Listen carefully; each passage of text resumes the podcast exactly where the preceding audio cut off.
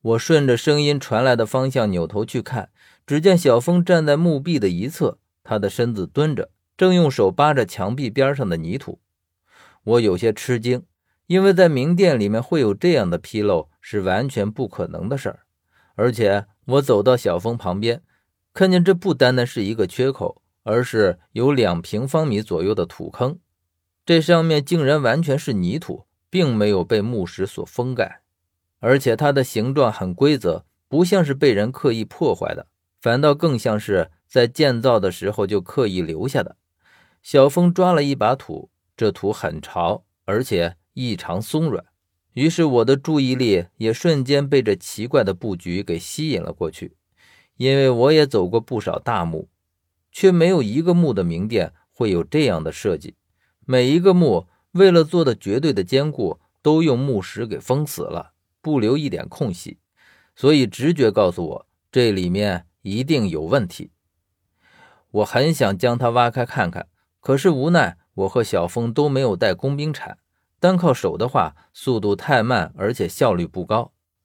正在这时，我身后传来了王大头的声音：“这里面有铲子，我们当初下来的时候带下来的，就是不知道还能不能用。”我一听，顿时一阵欣喜，于是就对王大头说：“嗨，只要是铲子就行。”王大头又说：“那我去拿，你们等一会儿。”说完，他就从明殿走了出去。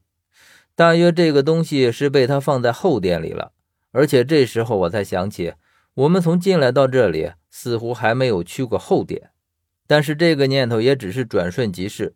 因为我的思绪已经完全都扑在了眼前的这个土坑上，并且我已经在猜测这下面究竟会有什么东西了。不一会儿，王大头拿来了两把工兵铲，虽然铲子已经锈得很厉害，但是还能用。只是在铲子上，除了锈迹，我还看到了干涸的血迹，乌黑的粘在铲子和铲柄上。我想。这大约就是王大头袭击人的武器了，而工兵铲的用途本来就多样，很多时候在地下也的确是可以拿来当做武器用的。我看了一眼王大头，王大头冲我干笑，他那溃烂的脸笑起来异常狰狞。我别开目光，不去追问此事，因为具体的经过王大头已经和我们说过了，他只是没说用了什么样的手段而已。我接过铲子，给小峰一把。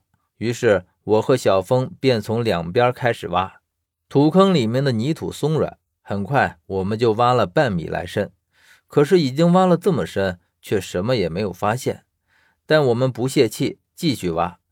终于在快到一米的时候，在泥土中发现了朱砂，而且我们继续挖下去，发现这层朱砂铺了足足有一尺来厚，让我和小峰都很吃惊。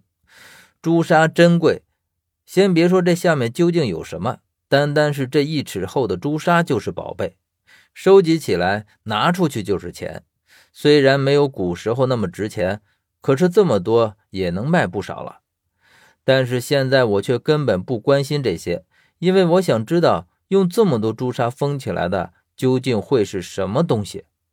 我和小峰也不管这朱砂珍贵不珍贵，几铲子下去就将它掏得干干净净。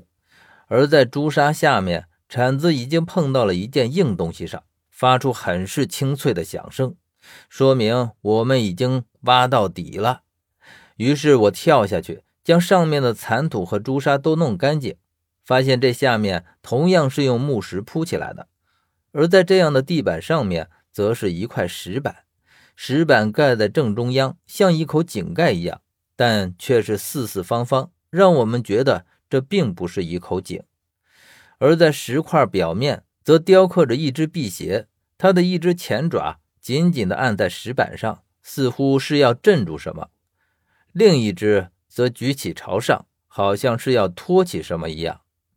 辟邪通常会用来镇木，现在它被雕刻在这块石板上，估计也是能起到镇压的作用。由此可知，石板下面的东西未必会是好东西。可是，即便不是好东西，我也要打开看看，因为已经没有比我们现在的处境更糟糕的了。